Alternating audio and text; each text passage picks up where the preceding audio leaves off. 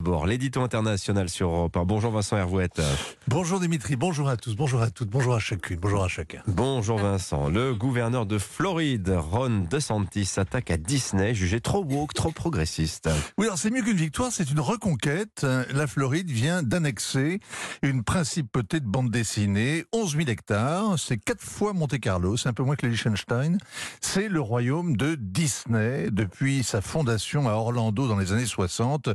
Walt Disney World profitait d'une forme d'indépendance, un statut de district spécial. Le parc d'attractions économisait des dizaines de millions d'impôts, mais s'occupait de tout, des routes, des bâtiments, de l'éclairage, de l'eau, etc.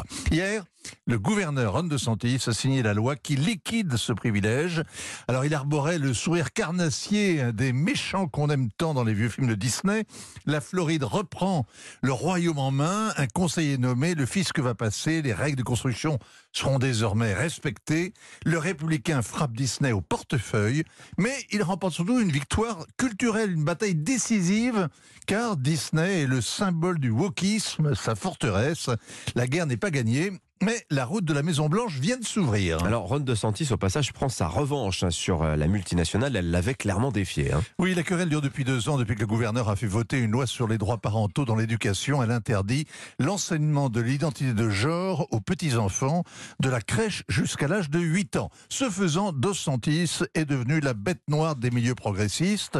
Mais deux électeurs sur trois le soutiennent et jubilent de voir les, les gens riches et célèbres d'Hollywood réduits à l'impuissance.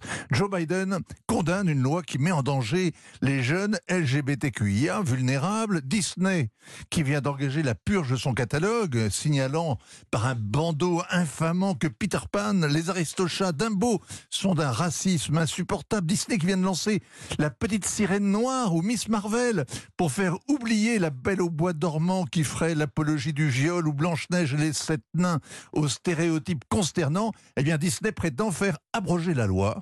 Son président a bien tenté de résister aux activistes hyper woke de l'entreprise, mais il a été viré. Voilà, et Ron DeSantis contre-attaque et va leur faire payer cher. Hein. Oui, il a trouvé une martingale efficace. Il démasque le double langage de la gauche. Elle est censée lutter contre les multinationales et s'indigner de l'évasion fiscale, mais elle défend Disney qui prétend dicter sa loi aux dirigeants élus. Ron DeSantis est un excellent provocateur. Il a supprimé les masques Covid avant tout le monde. Les progressistes sont accusés de meurtre de masse mais l'économie de la Floride a rebondi.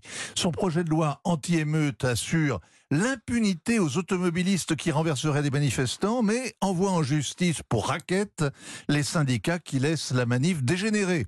Il rail contre un programme d'enseignement de l'histoire afro-américaine qui fait la promotion de Black Lives Matter ou de la théorie queer. Son style incendiaire n'est pas un handicap. Au contraire, il a été réélu triomphalement en novembre. C'est un Trump qui aurait fait Harvard et mènerait sa bataille sur le front culturel. Alors, il ne faut pas le dire aux enfants, mais les bêtises de Mickey peuvent faire élire le grand méchant loup. Signature européen Vincent Hervouette, 7h46. Europe matin.